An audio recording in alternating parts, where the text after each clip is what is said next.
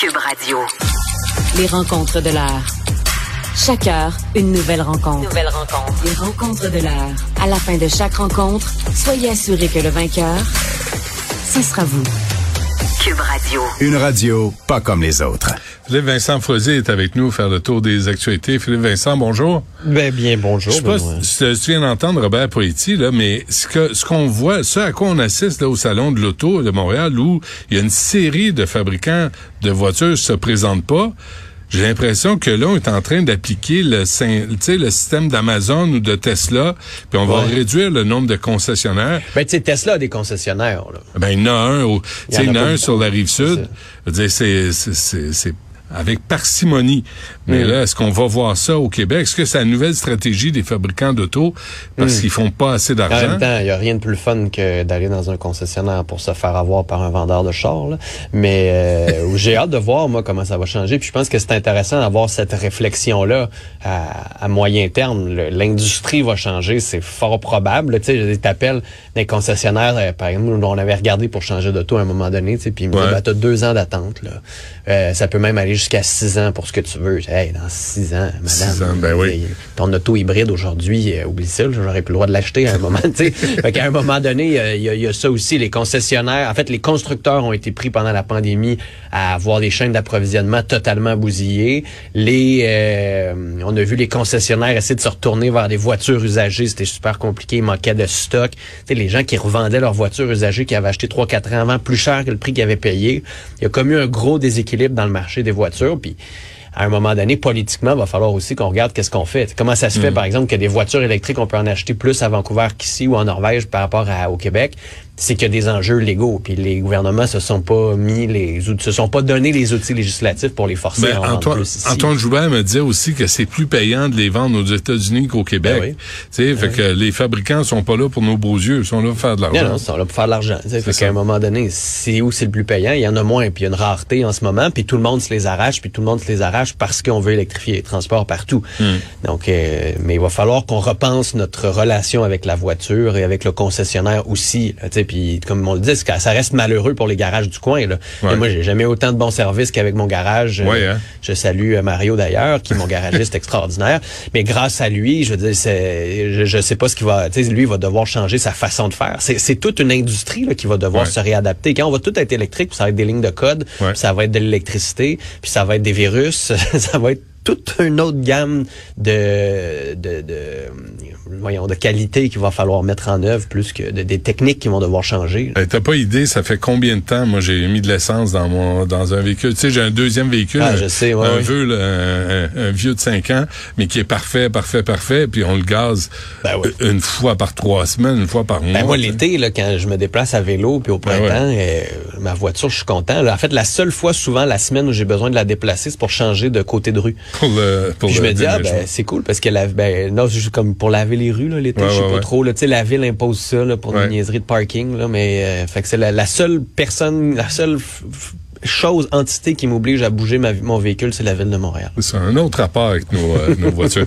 Euh, justement, tu parles de transport. euh, Il y a. Valérie Plante qui a fait une annonce. Euh, euh, non, tu, tu- Bon, j'ai vu ça euh, tantôt avec. On peut en parler vite, vite, là, quand Ouais. même, sur euh, le métro, euh, améliorer les qualités du métro, tant mieux, là, tant mieux si on est capable de remettre de l'argent là-dedans avec Geneviève Guilbeault, tant mieux si on est en mesure d'avancer pour s'assurer que le... Parce que là, on, on- j'avais l'impression, moi, qu'on s'en allait dans un cercle euh, vicieux, là. On, on réduit, il manque de financement, notamment à cause de la pandémie. On réduit les heures, donc on réduit les services, on rend le transport moins agréable, fait qu'il va y avoir moins de clients, fait qu'il va y avoir moins de clients, fait qu'il va y avoir moins de financement. Là, au moins, si Québec peut mettre une partie, euh, c'est plus de 500 millions, là, c'est Ouais. 565 millions pour améliorer le service sur la ligne bleue. C'est quand même ça. Après ça, il y a le, le prolongement de la ligne bleue. Donc, tout ça montre que ça avance, qu'on est capable d'avoir un système de transport, pour certains, qui est digne de, du Mais, 21e siècle. mais le, le, le principe d'attendre 10 minutes pour un autobus, ça, c'est tombé à l'eau. Ça. Ça, c'est tombé à l'eau sur les lignes 10 minutes max. On nous dit, ben, c'est un une minute de plus, un 30 secondes. Jusqu'à quand ça devient 12, puis là, il y a un petit peu plus de retard, parce qu'en septembre, on sait qu'il y a toujours plus de retard. Là, t'es rendu à 15, puis là, Ouais. c'est 15, ben là, t'avais prévu 10, fait que là, t'es en retard. C'est, Hum, c'est comme, année, c'est tout ça aussi qui fait boule de neige, puis qui rend le transport en commun moins agréable pour tous ceux qui ont des voitures en ce moment, puis qui se disent, ben, tant qu'à ça, je vais être dans mon auto, je vais pouvoir faire mes appels, je vais pouvoir travailler, je vais être dans mon confort, puis ça, c'est long, mais au moins, euh, c'est ça. Hmm. Euh, puis euh, pendant ce temps, Valérie Plante ne se préoccupe pas tellement de son arrondissement. Hein? Il y, a, ben, toi, on, en a parlé avec tout ce qui était sécurité piétonnière. Là, ce matin, j'avais Alexandre Delière, qui est un des citoyens de cet arrondissement-là, euh, dans Ville-Marie. Euh, en septembre dernier, souviens-toi, le 13 septembre, il y a eu une grosse, grosse pluie euh, énorme, là, déluge à Montréal. Puis, bon, il y a certaines maisons qui ont refoulé. Il y en a d'autres qui ont simplement inondé. Puis c'est le cas de, de sa maison, M. Delière. Lui, il dit, il y a tellement eu d'eau chez nous que l'eau s'est mise à rentrer par les fenêtres, par les portes, parce que les conduits de la ville ne fonctionnent pas. Hmm. Bon, là, tu te dis, bon, OK, d'accord, tu as eu des dégâts, les assurances vont payer, puis après ça, la ville va refaire les travaux. Puis j'avais la semaine dernière quelqu'un du comité exécutif à la ville qui me disait, ah oh, non, ça va coûter ben trop cher, la plomberie, puis non, on veut pas faire ça. Sauf que le problème, c'est que là, ils ont envoyé des inspecteurs chez ces euh, citoyens-là et se sont fait mettre en demeure la ville leur donne 90 jours pour changer la plomberie, installer des clapets anti-refoulement. Mais ils ont, ils ont mis en demeure des maisons qui sont neuves, des shoebox qui viennent d'être rénovées avec toutes ces technologies-là. Ah ouais. Mais ça a pas refoulé. Ça a débordé à cause de la construction et la conception de cette route-là et à cause du, de, de, l'aspect vétus des tuyaux. Fait que là, ils se disent, ben, comment ça se fait que ma ville me donne 90 jours en me mettant en demeure pour faire ces modifications-là. Je suis plus assurable parce que là où on est en ce moment, eh, c'est propice aux inondations. Puis en plus, la ville elle-même ne veut pas faire ses propres travaux. Puis on a fait une demande d'entrevue bien sûr, à l'administration. on nous a envoyé un commentaire euh, très banal. Mais tu m'entends, Alexandre Delière, j'y ai parlé, puis il compare ça quasiment à une organisation mafieuse de la ville on demande à la ville qu'elle prenne ses responsabilités et qu'on arrête un petit peu euh, les méthodes euh, un peu mafieuses d'intimidation, d'envoyer quelqu'un chez nous pour nous dire euh, qu'est-ce qu'on qu'est-ce qu'on peut faire chez nous pour se protéger, alors que c'est clairement un problème qui est lié au, à la gestion des eaux pluviales. Hmm.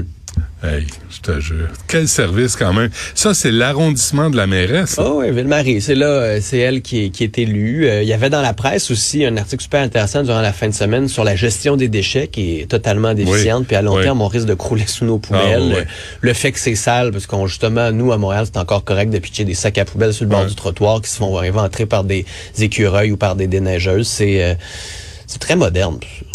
Ouais, puis c'est drôle, hein, mais je vois pas Valérie Plante répondre nulle part à ces questions-là. Je la vois pas répondre. Elle est invitée. Elle est invitée partout, là, mais je la vois jamais répondre. Elle va dans des, des, des, des, des émissions plus human, là, mais des émissions politiques où on va lui dire votre arrondissement, là, laissez faire le mm. reste de Montréal, votre arrondissement, voici la liste de problèmes que les citoyens vous ont envoyés. Les citoyens vous le disent depuis l'été 2022 que ça roule trop vite, que c'est dangereux ou mm. euh, que ça déborde, puis les égouts sont mal foutus. Il n'y a pas de réponse à ça. Elle, s'en sort là bien, bien, bien facilement parce que je trouve les médias dans ce cas-là, face à Valérie Plante, font pas la job. Puis elle, elle leur permet pas de faire la job non plus. des fils aussi. ben, certainement, oui, oui.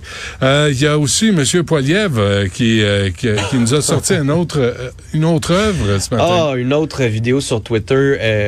c'est du pur, pur jus, là, Poiliev. C'est du concentré de d'extraordinaire euh, mauvaise foi. C'est vraiment, vraiment bon. C'est une vidéo où il dit à Justin que en ce moment, ça va mal dans les sondages parce que M. Trudeau a fait une entrevue avec une chroniqueur euh, du Toronto Star où, au fond, on, elle lui demande ben, pourquoi ça va mal, puis qu'est-ce qui se passe? Puis, tu sais, bon, elle est en grosse diversion. Puis là, il accuse, dans le fond, Pierre Poilievre de dire, ben regardez, il fait juste chialer sur tout, mais en bout de ligne, il, propose rien. Puis en plus, il courtise ceux et celles euh, qui pensent que le Canada devrait être géré par des hommes puis des hommes blancs. Au fond, c'est ce qu'il dit, c'est la phrase qu'il dit. Mais là, Pierre Poilievre a pris ça et a dit, regardez, que Justin Trudeau dit, c'est que tous les Canadiens sont racistes. Puis là, les Canadiens sont racistes parce que là, ça va mal. Fait que là, ce qu'il fait, c'est qu'il essaie de nous euh, de faire de la diversion parce que ça va mal, parce qu'il y a l'inflation à cause de Justin Trudeau. Ça va mal parce que là, lui est dans un aéroport, puis là, son vol est en retard parce que tous les vols sont en retard au Canada à cause de Justin Trudeau. Là, il y a euh, un peu avant le temps des fêtes, il y a un organisme, euh, une banque alimentaire de Mississauga qui dit on a vraiment des gros problèmes en ce moment. Il y a même des gens qui viennent nous voir et qui nous posent des questions sur le suicide assisté, là, pour vous dire à quel point c'est criant les besoins de la population. Pierre Poilier avait dit, regardez, à cette heure, on demande des conseils aux banques alimentaires sur comment se suicider au Canada de Justin Trudeau. Ça n'a pas de bon sens. Alors que la Banque alimentaire dit ça prendrait davantage de programmes sociaux. Il n'y en a pas assez en Ontario. Le gouvernement fédéral devrait en faire plus. Pierre Poilievre, lui, réclame que le gouvernement fédéral en fasse moins. Donc, j'écoutais ça et je me disais, waouh, je peux comprendre qu'il soit fâché que son vol soit en retard. C'est juste que quand on disait, ah, le ton semble s'être calmé un peu, Pierre Poilievre a compris qu'elle est boy qui nous rappelle que c'est qui le Pierre Poilievre frustré de la sentinelle de l'air en colère. Ouais. Elle est de retour et elle va cacher fort. Là. Ouais. Puis la vidéo, là, il se l'est mis comme dans, dans les narines. C'est pas agréable Oui, à oui, regarder oui. non plus, hein?